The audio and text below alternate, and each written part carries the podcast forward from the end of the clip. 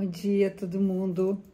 Sejam bem-vindos, sejam bem-vindas. Nossa leitura semanal para entender essa conexão que existe entre o que acontece com os planetas do sistema solar e a nossa realidade aqui nesse nosso planeta Terra. A astrologia é uma é uma é um saber que trata de um espelhamento o céu espelha o que acontece na natureza. Então está tudo co correlacionado, tudo conectado, tudo em sincronicidade. E então toda segunda-feira a gente está aqui para dar as dicas da semana, as inspirações, para que a gente possa acompanhar esse fluxo. Mas antes de começar a fazer essa análise, eu convido vocês para ficar até o final do vídeo, que eu tenho uma sugestão. Show! Fique, fique comigo. Essa semana é uma semana mega especial. É uma semana em que no sábado vai acontecer um eclipse. O eclipse do Sol, um eclipse anular, aquele que aparece o anel, um eclipse total do Sol. Isso significa que é uma lua nova, e a lua nova é o começo de um novo ciclo. Evidentemente que a energia do eclipse ela vai atuar na próxima semana. Mas como ela acontece antes da nossa próxima segunda-feira, é importante a gente começar falando sobre ela. É uma espécie assim de preparação para esse fenômeno lindo, maravilhoso que acontece no céu. E na minha opinião, é, existe muito preconceito com as questões que envolvem os eclipses. Os eclipses é, acontecem em fases importantíssimas da Lua, que é a Lua cheia, quando dá o eclipse da Lua, e na Lua Nova, quando acontece o eclipse do Sol. E lá nos tempos de outrora, esses momentos eram momentos de importantes rituais espirituais. E isso foi relacionado com bruxaria. Que sejam bem-vindas essas nossas lindas bruxas da nossa história. Então, vamos pegar mais leve com a ideia do que, é um eclipse. O eclipse é um, é um fenômeno belíssimo, ou quase que o planeta inteiro, quem pode, se desloca para poder olhar e enxergar esse fenômeno. E ele é a marca de um momento em que, quando em lua nova, o normal é que a lua não apareça no céu, nesse dia ela oculta o sol ela passa na frente do disco solar e ela aparece. Aparece uh, um astro que tem relação simbólica com o feminino, com o acolhimento, com os afetos. E nesse momento, a dica é que a gente traga o feminino à tona. Quando o feminino se esconde, quando a dinâmica feminina se esconde, nós temos a, a ausência do acolhimento.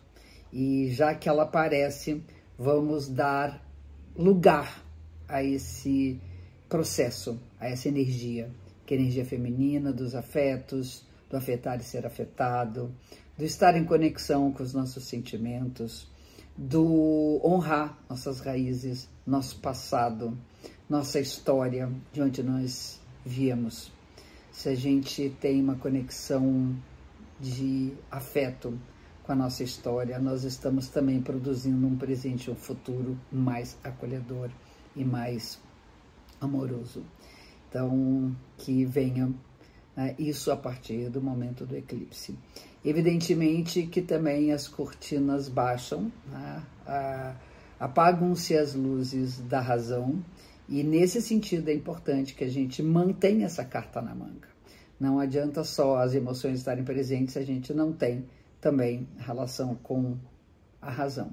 Mas eu acho que ele é um sinal, esse eclipse, de que a, estamos no apagar das luzes de alguma coisa importante nas nossas vidas, que a gente faça isso com amor, com carinho, com afeto e com muita, muito equilíbrio.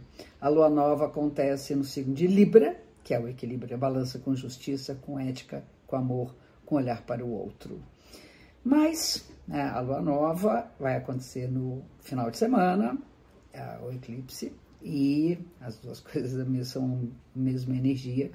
e uh, vai valer para a próxima semana. A gente vai repetir um pouco disso na próxima segunda-feira. Então, vale até o final da semana, além da nossa preparação para esse momento, vale a lua minguante, que significa né, dar aquela, aquela, aquele, aquela síntese final, aquela averiguação dos nossos processos para que a gente possa, enfim, resumir, reorganizar e resolver aquilo que está pendente para entrar totalmente zerado na lua nova.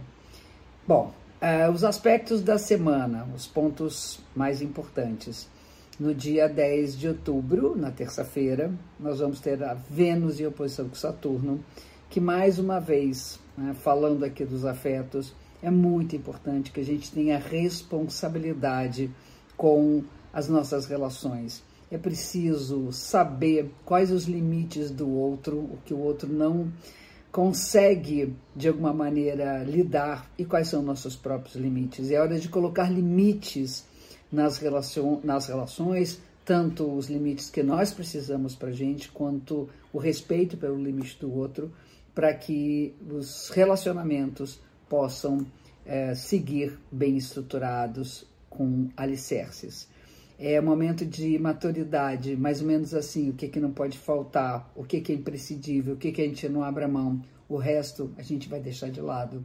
Se a gente ficar só exigindo e cobrando as pequenas coisas, as mais importantes vão uh, cair por terra e não vão sustentar os relacionamentos.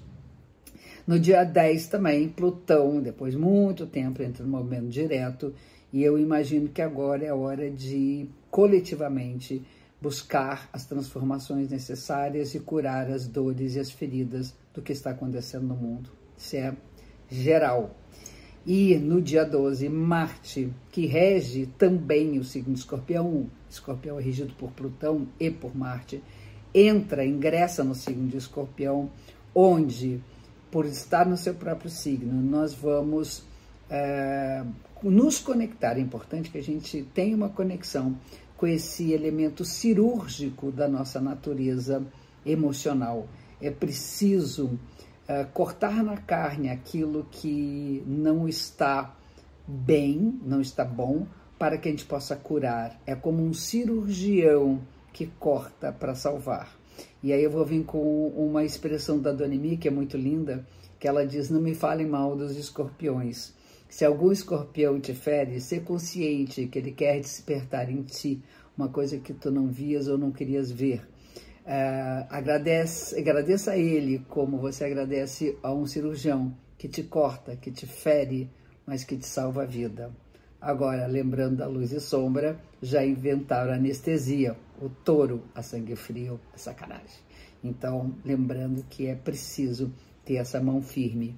E isso vai se reforçar com o aspecto de Marte fazendo um trígono, que é um aspecto favorável com Saturno, mostrando que nossas ações devem ser responsáveis e dentro dos limites daquilo que é necessário. Agir com maturidade, cortar sem ferir. É essa a nossa semana e você que ficou até o final do vídeo, falei que eu tinha uma sugestão. Nós uh, temos sempre as conexões gerais para todos nós, que é o que eu leio nas segundas-feiras. Porém, é possível que a gente faça essas conexões exclusivamente para o nosso próprio mapa de nascimento, o que significa fazer as previsões de um ano, mês a mês, quer dizer, de período a período, Uh, mostrando em todas as áreas da vida como você pode organizar sua vida melhor a partir do conhecimento dessas tendências do fluxo da natureza que é sua, especificamente para a sua própria vida. Então, se você tem interesse, clica lá no, na bio do Instagram, no, na descrição do vídeo do YouTube, que tem lá todas, você pode encomendar seu mapa de previsões. Foram todos, todos os textos escritos por mim com muita garra, porque é texto que não acaba mais, enfim.